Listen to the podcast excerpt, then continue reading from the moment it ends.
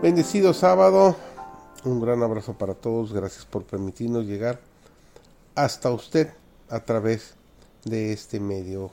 Hoy iniciamos la lección número 9 de nuestro serial El libro de Génesis. Su servidor David González, el título de hoy es Jacob el suplantador. Isaac presentó a sus hijos los privilegios y condiciones de la primogenitura y les indicó claramente que Esaú, por ser el mayor, tenía derecho a la primogenitura. Pero Esaú no amaba la devoción ni tenía inclinación hacia la vida religiosa.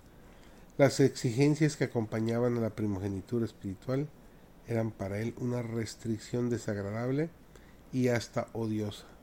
La ley de Dios, condición del pacto divino con Abraham, era considerada por Esaú como un yugo servil. Rebeca estaba convencida de que Jacob estaba destinado a heredar la promesa divina.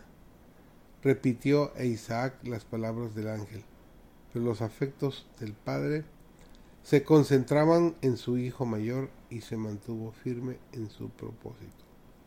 Jacob había oído a su madre referirse a la indicación divina de que él recibiría la primogenitura, y desde entonces tuvo un deseo indecible de alcanzar los privilegios que ésta confería. No era la riqueza del Padre lo que ansiaba. El objeto de sus anhelos era la primogenitura espiritual, tener comunión con Dios, como el justo Abraham, ofrecer el sacrificio expiatorio por su familia, ser el primogenitor del pueblo escogido y del Mesías prometido, y heredar las posiciones inmortales que estaban contenidas en las bendiciones del pacto.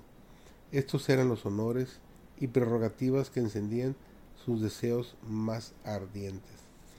Sus pensamientos se dirigían constantemente hacia el porvenir y trataba de comprender sus bendiciones invisibles. Por la fe y la oración Jacob, siendo de suyo débil y pecador, llegó a ser príncipe con Dios. Así podréis llegar a ser hombres y mujeres de fines elevados y santos, de vida noble, hombres y mujeres que por ninguna consideración se apartarán de la verdad, del bien y de la justicia. A todos nos acosan preocupaciones apremiantes, cargas y obligaciones, pero cuanto más difícil la situación y más pesadas las cargas, tanto más necesitamos a Jesús. La fe es un elemento esencial en la oración que prevalece. Porque es menester que el que a Dios se llega, crea que le hay y que es galardonador de los que le buscan. Sin demandáremos alguna cosa conforme a su voluntad, Él nos oye.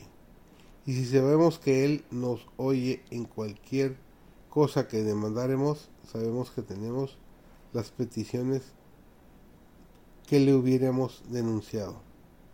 Con la fe perseverante de Jacob con la persistencia inflexible de Elías, podemos presentar nuestras peticiones al Padre, solicitando todo lo que ha prometido.